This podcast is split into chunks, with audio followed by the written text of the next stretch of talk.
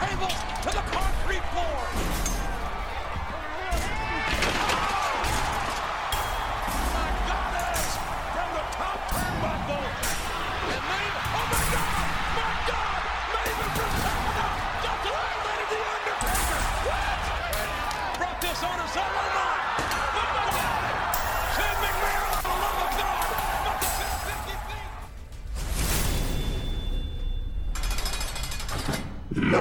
De acero.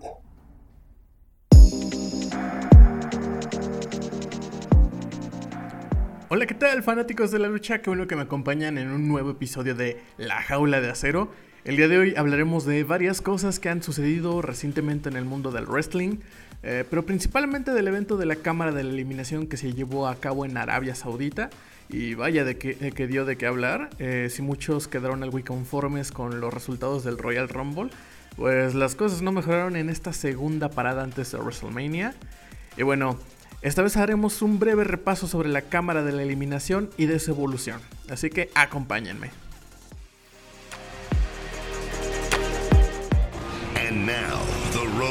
WrestleMania. WWE presents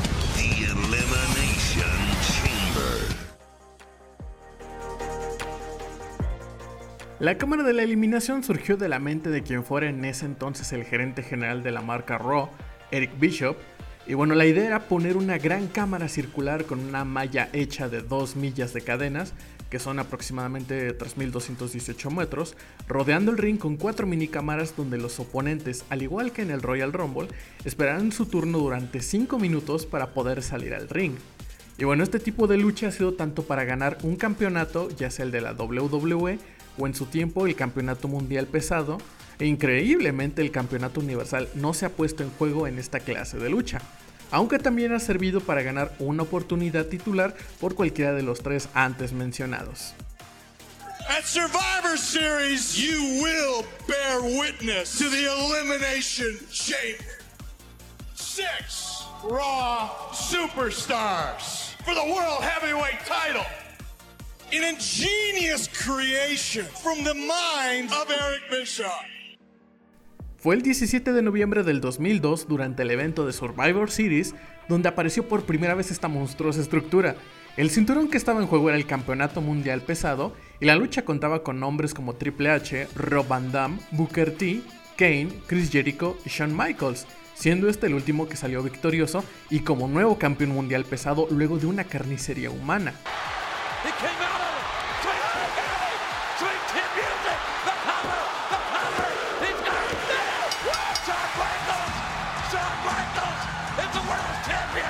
Pero los títulos máximos no han sido los únicos que se han puesto en juego en este tipo de lucha, ya que en 2015 se llevó a cabo una cámara de la eliminación por los títulos mundiales en pareja, siendo The New Day los vencedores en aquella ocasión. Y en esa misma edición se puso en juego el campeonato intercontinental, también dentro de la cámara, siendo John Cena el ganador. Además que en 2019 también estuvieron en juego los campeonatos femeninos en pareja, lucha que ganaron Bailey y Sasha Banks.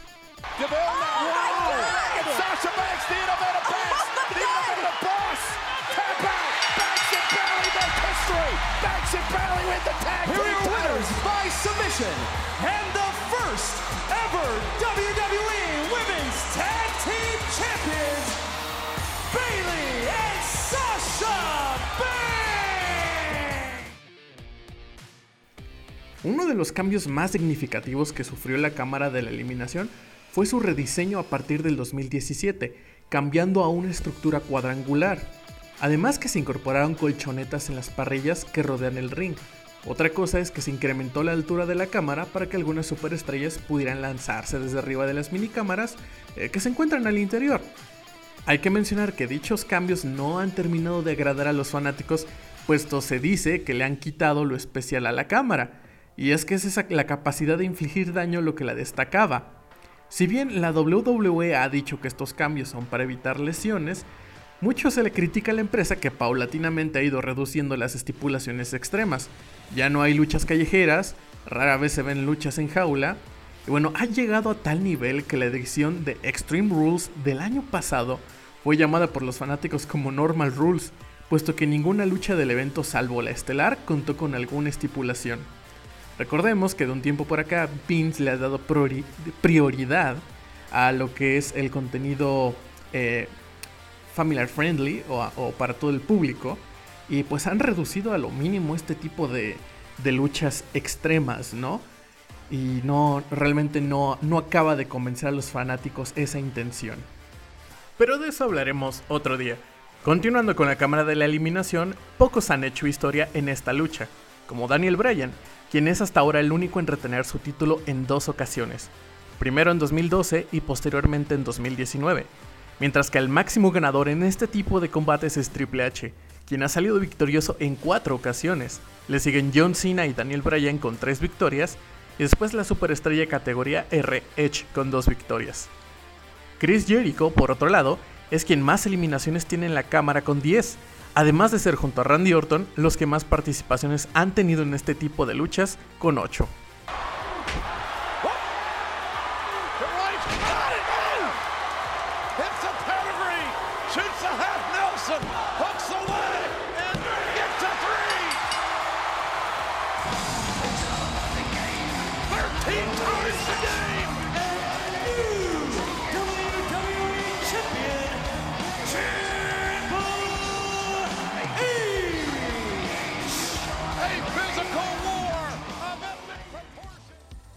También hay que destacar que Braun Strowman y Shayna Baszler tienen el récord de más eliminaciones en una sola cámara de eliminación, con 5.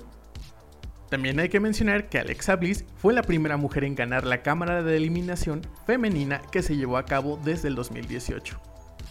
Ahora sí comenzamos con lo que ocurrió este sábado pasado en Jeddah, pues por primera vez la cámara de la eliminación se llevó a cabo en Arabia y creo que muchos teníamos un mal presentimiento con este dato, puesto que la WWE nos ha dado eventos con resultados horrorosos o decisiones polémicas en el, ámbito titular con el afán de quedar bien con la afición árabe. Recordando ese enfrentamiento entre DX y los hermanos de la destrucción, que muchos hacemos como que eso nunca pasó, que no fue canon en el universo de la WWE. Y preferimos quedarnos con esa imagen de Shawn, de Triple H y de Taker en WrestleMania 28, que al Festival de Boches en Crown Jewel del 2018, si no me equivoco, donde pasó tanto que, ay Dios, eh, fue, fue, un, fue un fiasco total. O sea, eh, Triple H se lesionó en, en esa lucha, a Kane se le cayó la máscara. Eh, realmente este, se veía la confusión entre Shawn Michaels y, Undertaker como con que era de, bueno, ¿y ahora qué hacemos, no? Este, y pues bueno, o sea, al final terminó ganando DX, pero ese pedigrí al final, o sea, no se vio ni siquiera convincente por lo lesionado que estaba Triple H. No, no, no, fue un, fue un fiasco total. E incluso la pelea que, que deja inválido a Taker en Super Showdown, eh, de Goldberg, que Dios, es, es en serio. Yo no sé cómo siguen trayendo de regreso a Goldberg. O sea, ya no está en edad. Sus, sus años de gloria ya pasaron y aún así se, se enfocan en traerlo año tras año. Bueno, tres veces al año, que es lo que realmente pelea Goldberg. Que de hecho desde su regreso hasta, el, hasta su última aparición contra Roman Reigns en esta edición, solamente ha peleado 43 minutos. Imagínense le pagan millones por solamente eh, pelear 43 minutos. Y bueno, hablando del Rey de Roma, Goldberg, que también derrotó a Bray Wyatt como The Finn, haciendo que los fans se molestaran con la decisión porque a pesar de que los árabes están, estaban felices, porque bueno, Goldberg es una leyenda, ¿no? Y ya saben que en Arabia el fanservice es, es lo que vende. Bueno, pues nosotros lamentamos cómo trataron a The Finn en ese, en ese lapso de tiempo. Y así hay muchas luchas infumables como Tyson Fury contra Braun Strowman. Que si no conocen a Tyson Fury es un boxeador, este, un peso pesado súper alto. Este, en serio lo pusieron a pelear contra Braun Strowman.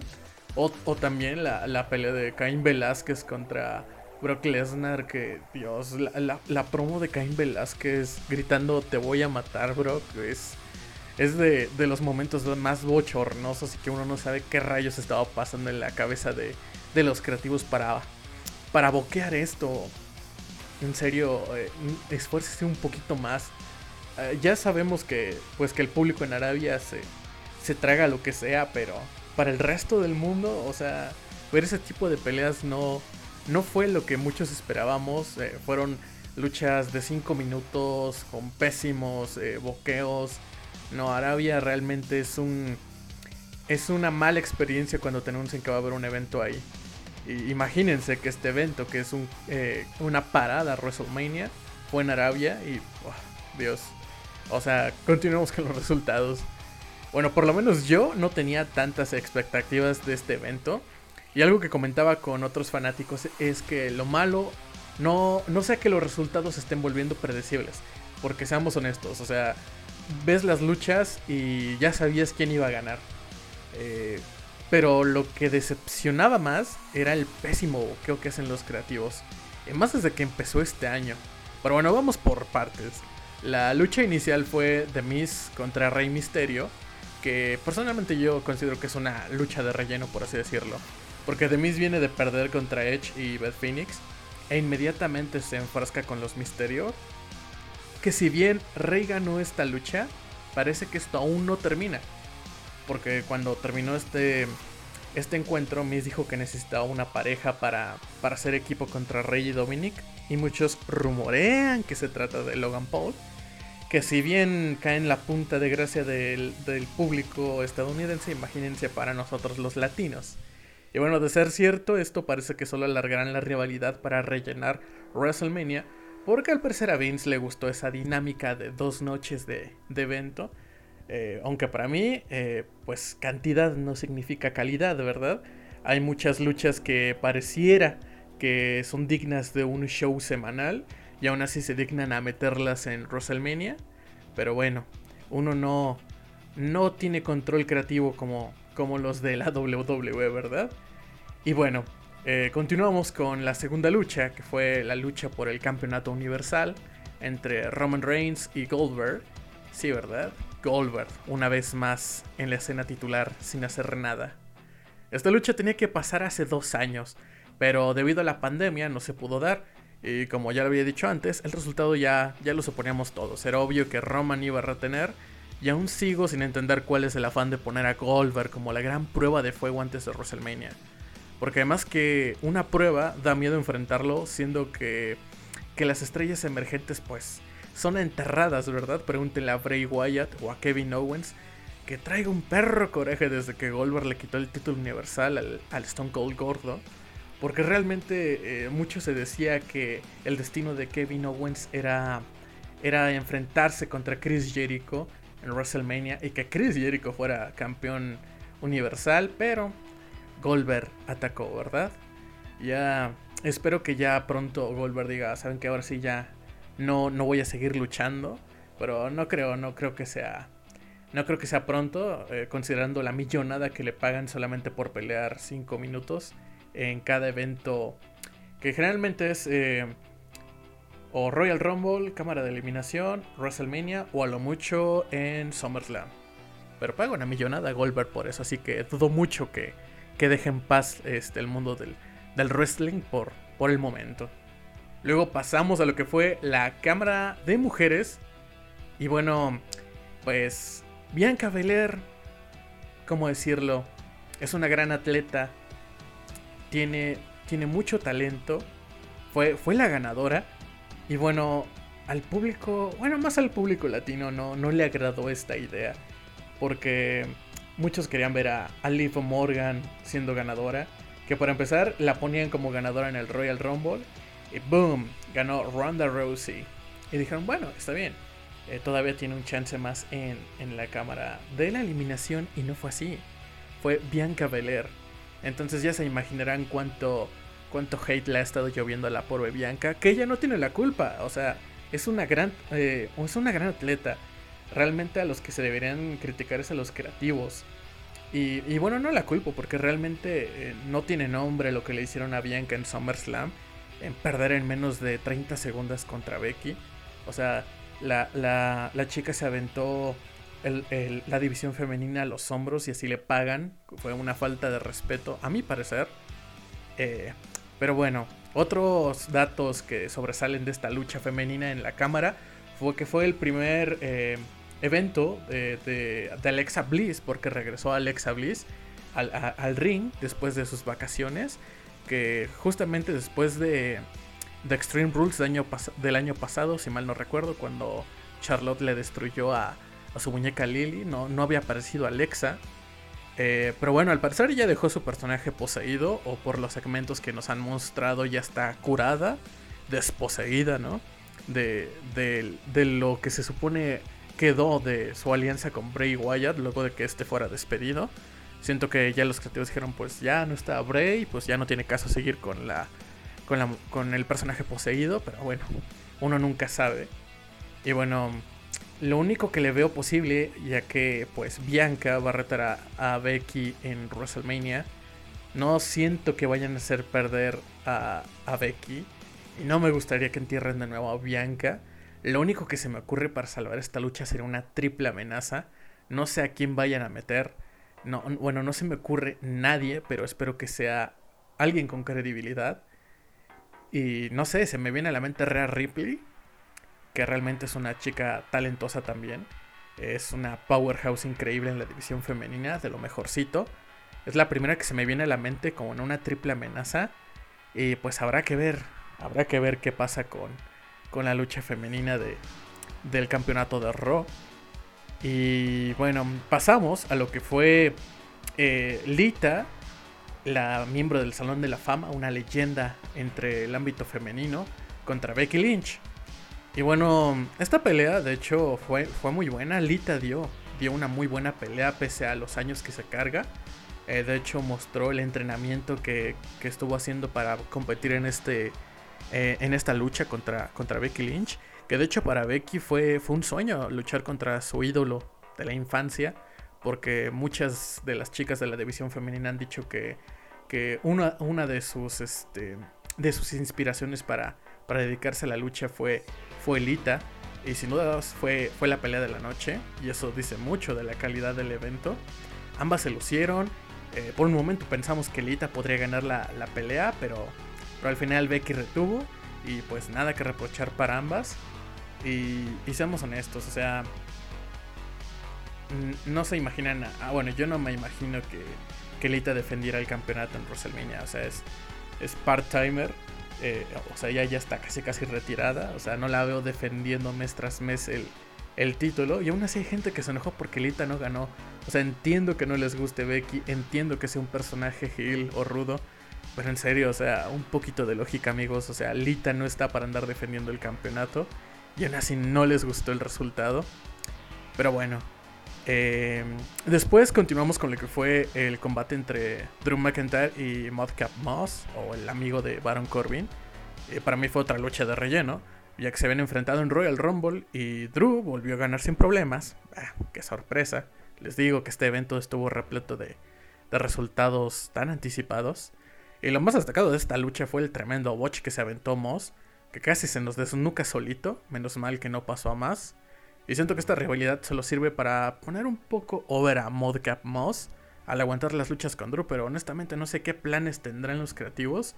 Tal vez a futuro separen a, a Moss de Corbin, o, si los hagan campeones de parejas, o lo tengan en la zona midcard. Es un completo misterio. Uno, uno ya no sabe qué esperar de los creativos, ¿verdad? Y después continuamos con lo que fue Naomi eh, y Ronda Rousey contra Sonia Deville y Charlotte Flair, la campeona Mm, femenina de SmackDown. Eh, la considero otra lucha de relleno, así como ha sido la rivalidad de la rivalidad de Naomi y Sonia. Creo que el propósito de esta lucha fue para darle fanservice a los fans de Arabia con Ronda. Aunque su feudo contra Charlotte es inevitable, pues fue una pequeña probadita de lo que veremos en, WrestleMania con estas dos mujeres entre Charlotte y, y Ronda, ¿verdad? Que pues obviamente todo mundo extrañaba a Ronda, ¿verdad? Este, regresó en Royal Rumble. Los fans estadounidenses le aplaudieron. Fue, fue, fue una ovación grande. Pero eh, aquí en Latinoamérica ya saben que aquí somos bien quejumbrosos, ¿verdad? Todo el mundo diciendo que porque se lo dan a Ronda. Hay chicas en, el, en la división femenina que, que se lo merecen más. Y les preguntas por qué chicas se los merecen. Y empiezan nada más a decir Liv Morgan, Liv Morgan. Chicos entiendan, Liv eh, siento que aún le falta mucho por mejorar, aún está verdecita. Eh, en serio, eh, no se quejen porque al resto de, la, de, los fans en los que sí se enfoca WWE, se les gusta un resultado y a nosotros no. a nosotros no nos, to- no nos toman mucho en, en, en cuenta porque pues somos muy quejumbroncitos, ¿verdad? Y bueno, continuando con esta cartelera de, de la cámara la- de la eliminación, eh, estaba programada la lucha entre los campeones de parejas de SmackDown, los Usos, Jimmy y Jay, contra los Viking Riders. Y bueno, fue el momento, what the fuck del momento. O sea, literalmente los, los Usos salieron para postergar su lucha, pues atacaron a los, a los Viking Riders durante su entrada. Y pues obviamente la lucha terminó sin resultado. Y muchos nos preguntamos, o sea, realmente los creativos prefirieron dejar la lucha de Drew, pero no- la de los títulos de pareja. O sea, considerando la calidad de ambos equipos, hubiera valido la pena verla, pero bueno, todos sabemos que la están alargando para WrestleMania. Y bueno, igual se había, eh, se había comentado que esta lucha se postergó justamente por, por los tiempos del evento. Vea que pues, pues Vince dijo, no, saben que nos estamos alargando mucho, saben que cortenla. Y, y dijeron, bueno, salgan y descalifíquense. Y bueno, llegamos a la cámara de la eliminación varonil, el evento principal de esta noche, que de hecho esta pudo haber sido una de las mejores cámaras de la eliminación de la historia. Había tanto potencial con nombres como AJ Styles, Matt Riddle, Austin Theory, Seth Rollins, Bobby Lashley y Brock Lesnar. Y aún con todos estos elementos, con todos estos nombres, con todo el talento de estos individuos, los creativos lograron hacer una de las peores cámaras de la historia. Para empezar, fue la que tuvo menos duración en la historia de este tipo de luchas, con 15 minutos. Imagínense, la primera cámara de la eliminación donde ganó Shawn Michaels duró 39 minutos. Esta duró 15. Solo imagínense qué tipo de pelea nos ofrecieron. Tal vez lo siguiente que voy a decir lo hicieron para no afectar la credibilidad de Bobby Lashley, pero eso de decir que tuvo una contusión en la cabeza cuando el golpe fue en la pierna, o sea, y lo único que se agarraba Bobby fue, fue la pierna, eh, o sea, fue una contradicción grandísima. Eh, para los que no vieron la lucha, Rollins aventó a, a- Riddle contra el acrílico de la cámara donde estaba Bobby y lo lesionaron en el proceso. O sea, todo el mundo ve cómo, o sea, casi ni, ni se ve el golpe en la cabeza. Eh, Bobby lo primero que hizo fue agarrarse la pierna, eh, gritar de dolor, pero se agarraba la pierna. Se lo llevan cargando y después sale el comunicado de, este, se aplicó el protocolo de contusión eh, para Bobby Lashley, ya que su- sufrió un, duro golpe en la cabeza y ya no pudo continuar en la lucha. O sea, entiendo que quieras proteger la credibilidad de Bobby, pero, o sea, pónganse de acuerdo con lo que vimos y con lo que dicen. Realmente fue, no sé si fue un botch, fue un fallo, fue un error. Eh, no sé de quién, si de Bobby por agarrarse la pierna o del equipo creativo por decir que fue una contusión pero realmente fue un error muy, muy vergonzoso. Y bueno, luego de ese incidente con Bobby Lashley, eh, pues los competidores que restaban continuaron sin hacer mucho para que al final, pues, Brock, ¿verdad? La bestia encarnada, squashara a casi todos. Eh, por cierto, un minuto de silencio. Hay que mostrar respeto por Austin Theory, que fue el único que le dio pelea a Brock pero sufrió un F5 desde el techo de la mini cámara. O sea, Austin literalmente eh, huyó, huyó durante mucho tiempo para que Brock no lo, no lo atrapara. No, no le funcionó. Eh, y bueno, eh, de hecho, lo, lo, lo, el- lo que nos sorprendió a muchos fue el golpe bajo que le propinó Austin y que pensamos que iba a ganar. Porque ya saben que Austin Theory ahorita está como que en un apadrinamiento de Vince McMahon y que están con esto de, de espera lo inesperado. A mí me recuerda un poco a lo que hizo Vince con Drew en su tiempo en el 2010, 2009, donde lo presentaron como el elegido y ahora presentan a, a Austin Theory como, como el futuro de la empresa, ¿no? Eh, yo pienso que, que es, lo, es lo mismo que está haciendo Vince con, con Austin y de hecho por eso pensé que tal vez, solo tal vez en ese momento donde golpeó a, a Brock en sus partes bajas y que después aplicó un DT, pensé que solo tal vez podría, podría ganar Austin. Pero bueno, no fue así y sufrió un F5. El, yo siento que el F5 más devastador que se ha visto. Y- y es un poco triste que ese F5 haya sido lo más relevante de la lucha. Pero bueno, ya estará feliz Vince con su lucha de ensueño para WrestleMania. Brock Lesnar contra Roman Reigns, campeón contra campeón. Muchos dicen que se viene un Roman Two Bells que va a tener tanto el Universal como el de la WWE, algo así como lo que pasó con, con Becky Lynch hace tres años cuando fue campeona de Raw y de SmackDown. Pero habrá que ver, habrá que ver qué sucede. Porque muchos dicen, no, no, no, este, van a unificar títulos. No, no creo que los unifiquen. La, verdad solamente va a ser que uno de los dos, tanto Brock como Roman, tengan este, los, dos, los dos cinturones y ya. Pero no, no, no va a haber unificación. No le veo sentido a, a una unificación tan temprana, la verdad.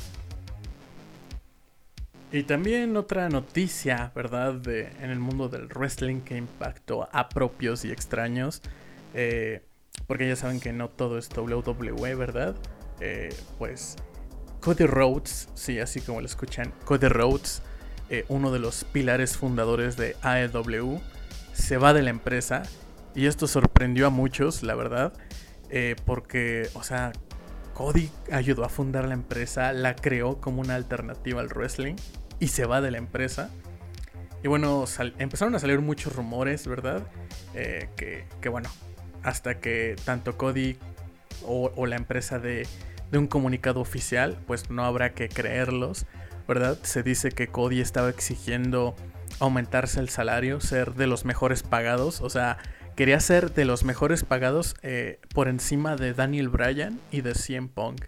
Que recordemos que CM Punk no quería regresar al wrestling y dijo que si lo hacía, iba a ser por una cantidad absurda de dinero. Eh, imagínense, Punk regresó y Cody quería ganar más que él. Es, bueno, es una de las versiones que se está manejando. La verdad, eh, no está confirmado. Otra cosa que se dice es que Cody esperaba tener más protagonismo en la empresa. quería ser plano titular. eh, quería estar en las luchas más importantes, ¿verdad? Luchar por el campeonato principal de la empresa. O pelear con grandes figuras. Y no fue así. La verdad es que s- siento que se mantuvo al margen de eso. Eh, incluso muchos cuando Cody se estaba eh, peleando por el título TNT cuando recién se creó, muchos eh, lo acusaron de, de autopushearse, ¿verdad? Que de hecho creo que fue por lo, por lo que más se le criticó al pobre Cody, eso de, de darse un autopush. Pero después de eso, realmente después se dedicó a feudos decentes, por así decirlo, porque peleó contra MJF, eh, peleó incluso contra Malakai Black, eh, quien, antes era Al Aleister Black en WWE. Eh, pero realmente eh, no sé si sea cierto esto de que Cody siempre quería pelear eh, los títulos más importantes. Quería ser un Triple H o, o quería ser un, un Hulk Hogan como lo fue en, en, W, en WCW. No lo sabemos. También se hablaba, ¿verdad? Que cuando se anunció que Cody se iba de la empresa junto con su esposa, la división femenina pues no tenía mucho que decir de su esposa. Eh, después obviamente salieron eh, las chicas de, de AEW a decir que no es cierto, que ellas le agradecían a la esposa de Cody por, por todo lo que hizo por ellas y por la división. Aunque sí se critica mucho que cuando empezó la división femenina de AEW y no despegó como debería fue culpa de la esposa de Cody. Eh, porque realmente buscaba mal las luchas, eh, no, no, no sabía cómo, qué hacer con las historias. En el plano creativo no aportó nada. Entonces, pues muchos dicen, o lo dijeron las chicas por compromiso, o realmente la apoyaban. Pero bueno, hasta que hable Cody y su esposa y den una versión oficial de lo que pasó, no sabremos bien el motivo de su salida. Eh, de hecho, los que sí salieron a hablar fueron los Young Bucks y Kenny Omega, a decir que si bien Cody lo que quería era irse a la guerra contra WWE, ellos lo único que querían con AEW era ofrecer una alternativa al wrestling, a la lucha, y que Cody era el único que, que se empeñaba era en tirarle a la empresa de Vince, en decir que siempre era una pelea. Y recordemos que cuando inició AEW, su primera lucha, su primera transmisión, ¿qué fue lo primero que hizo Cody? Sí, sacar el trono de Triple H y romperlo. Y ahora muchos eh, dicen, rumorean, ¿verdad? Son rumores por ahí. Que Cody se va a la WWE. No sabemos si es cierto. La WWE ha estado bromeando con ello. Ha dado referencillas por ahí. Justamente cuando Demis decía que necesitaba a un compañero de equipo para enfrentar a Rey Mysterio y a su hijo. Decía, necesito a alguien que sea asombroso, que sea una estrella mundial. Incluso dijo la palabra dashing, que justamente la dijo y todo el mundo, oh, dijo dashing, Cody Rhodes. Porque recordemos que Cody en su paso por WWE tuvo un personaje después de separarse de, Legacy que fue conocido como Dashing Cody Rhodes o el, el guapo y apuesto Rhodes. Pero bueno, eh, pues resultó que no, que siempre sí era Logan Paul. Eh, entonces, eh, también lo que fue Edge en su promo de lunes, que justamente se está especulando que Edge va a enfrentar a AJ Styles, una lucha que están pidiendo los fans desde, desde el regreso de Edge, se va a dar, pero durante esa promo Edge dijo algo como de espero que todos no sean humo y espejos, ya saben, Smoke and Mirrors, que también es el nombre de, una del tema de entrada de, Cody cuando estuvo en WWE. Entonces hay muchos rumores por ahí de que Cody va a regresar a, la empresa de Vince y muchos lo ven como el perro regresando arrepentido a la empresa que, que se largó, ¿verdad? Y bueno, muchos lo critican porque por todo lo que les tiró en la guerra de AEW con WWE y ahora regresa pues realmente Cody sabrá lo que hace. Eh, y pues a ver, a ver qué se espera de, de, este, de este giro en la trama del, mundo del, wrestling. Y bueno, otro, otro despido, otra, otra salida que, que, nos dolió mucho a todos fue la salida del señor Carlos Cabrera, que después de 29 largos años en la empresa de WWE, eh, pues ya le dijeron adiós fue despedido de, su puesto de comentarista en, español. Y a muchos nos dolió porque, o sea, crecimos con las narraciones de Hugo y de Carlos. Eh, sabíamos que Hugo ya no, ya no, ya no estaba, eh, pero Carlos seguía. Hizo lo que pudo con, Marcelo, que a muchos no les terminaba de gustar Marcelo Rodríguez, el reemplazo de Hugo. A mi consideración, Marcelo es bueno, es muy, muy bueno. Eh, su personaje es más como apoyar a los rudos y por eso a mucha gente no, no, no, no le agrada a Marcelo. Pero entiéndanlo, es parte de su personaje, es parte de su trabajo. O sea, Marcelo no puede estar alabando a todos o ser imparcial. Eh, supongo que eso es algo más tradicional que se ha visto en la, en la narración latino o mexicana. Que uno siempre apoya a los rudos, el otro apoya a los técnicos. Y siento que la WWE en el sentido latino quiso, quiso hacer lo mismo. Y este, y bueno, eso, esa era la dinámica que estaba funcionando entre Carlos y Marcelo. Pero ahora no, ya se va Carlos Cabrera. Entra como su reemplazo Jerry Soto. Que Jerry Soto estuvo hace unos años también narrando con ellos. No convenció Jerry. Jerry es muy buen traductor. Eh, la, traducción es muy buena. La fluidez en narración es muy buena. Pero no tiene el mismo sentimiento para narrar que Carlos. Eh, siento que muchos dicen una cosa es ser eh, comentarista y otra cosa es ser narrador. Y Carlos era el narrador, por así decirlo. Porque él era el que le daba ese, ese, ese efecto especial a, las historias de la WWE. Y sabemos que va a ser un, hueco que, no va a ser fácil llenar. Este, bueno, el SmackDown pasado de hace una semana se supone que, que iba a ser el último de Carlos, o eso al menos creíamos muchos. Y no, resulta que Jerry ya estaba tomando la narración de, de este SmackDown. Y, bueno, eh, solamente, o sea, nos queda agradecerle tantos años al señor Carlos Cabrera por esas narraciones tan épicas.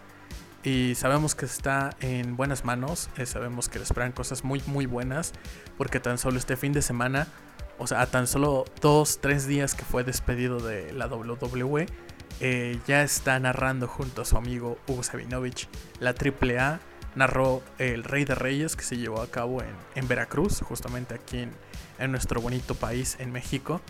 Y este, es bueno saber que al menos eh, no se le han cerrado las puertas al señor Carlos Cabrera. Y, este, y agradecerle por todos esos años, por todas esas narraciones épicas que nos brindó. Muchas gracias al señor Carlos Cabrera.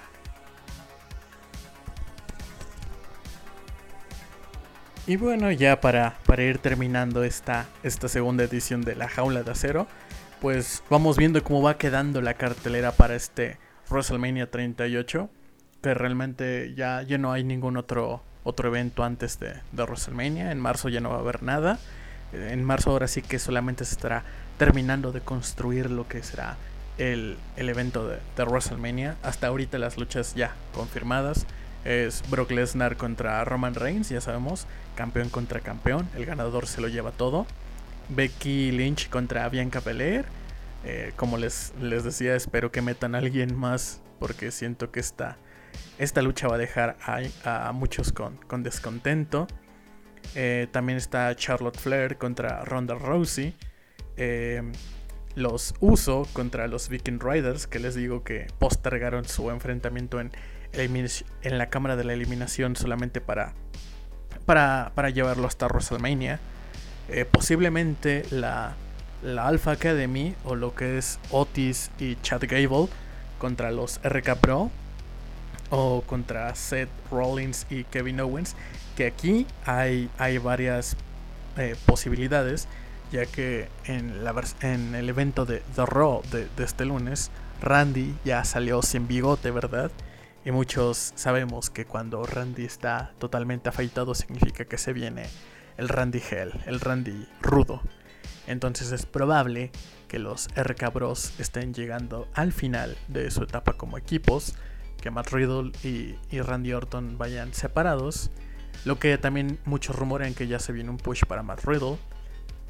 Y también si Otis y Chad no se enfrentan contra Randy y Riddle, podría ser con Seth Rollins y Kevin Owens, que justamente se ganaron un lugar por una lucha titular por esos campeonatos en pareja, aunque también se está rumoreando que la WWE planea traer de regreso a, Stone Cold eh, y, se, y, se, dice que, que, su rival sería Kevin Owens, que ya me imagino la historia de seguro le va a reclamar por el finisher, el Stoner, que realmente no, no siento que sea una historia demasiado original.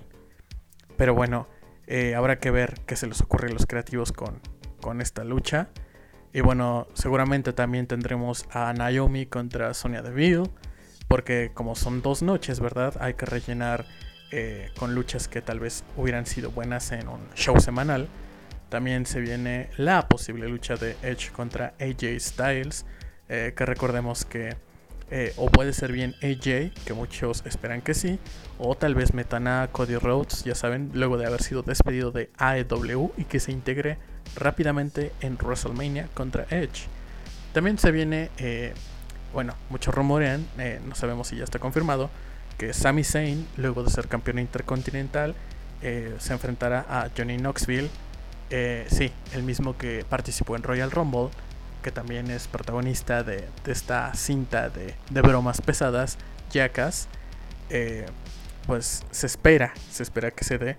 También recordemos que se viene The Miz con su nuevo compañero Logan Paul contra Los Misterio. Probablemente también se venga Drew McIntyre contra eh, Corbin, el Happy Corbin. Eh, o Damian Priest, el campeón de los Estados Unidos, contra Finn Baylor. Eh, porque justamente Finn acabó de regresar de sus vacaciones en Irlanda luego de tomarse un tiempo para su familia. Ya se reintegró al, elenco de Raw de los lunes, haciendo equipo con Tomaso Ciampa, y que justamente respondió al reto abierto de, del campeón de los Estados Unidos. Así que probablemente para WrestleMania tengamos a Damian Priest contra Finn Balor. Y bueno, eso, eso sería la, la cartelera preliminar por el momento de, de WrestleMania 38. Eh, habrá que ver qué más luchas meten para rellenar, porque seguramente igual van a meter a las campeonas en pareja femeninas y alguna que otra rivalidad ahí random o sacada de la manga para rellenar las dos noches. Eh, como les comentaba anteriormente, yo siento que no es necesario las dos noches, porque igual, lo repito, eh, cantidad no es sinónimo de calidad.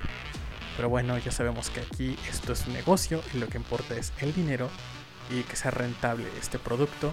Así que no nos sorprenda que haya eh, luchas de tan mala calidad en las dos noches, cuando bien pudo haber una noche con, con, este, con pocas luchas. Pero bueno, esto, esto ya no depende de nosotros completamente. Y bueno, eso, eso sería todo de mi parte en este segundo capítulo de La Jaula de Acero. Espero que les haya gustado. habrá que esperar a ver qué sucede en el transcurso de, de las semanas en este camino hacia WrestleMania. eh, les estaremos trayendo la, la previa y los resultados pre-WrestleMania. Eh, y bueno, nos, nos, vemos en la siguiente edición, en la tercera edición de, de La Jaula de Acero. Eh, esto es todo de mi parte por, por esta ocasión. Mi nombre es Alex Rodríguez y nos vemos la siguiente.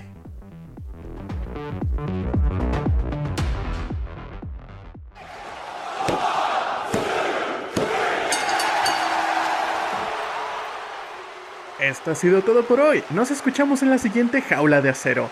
Hasta la próxima.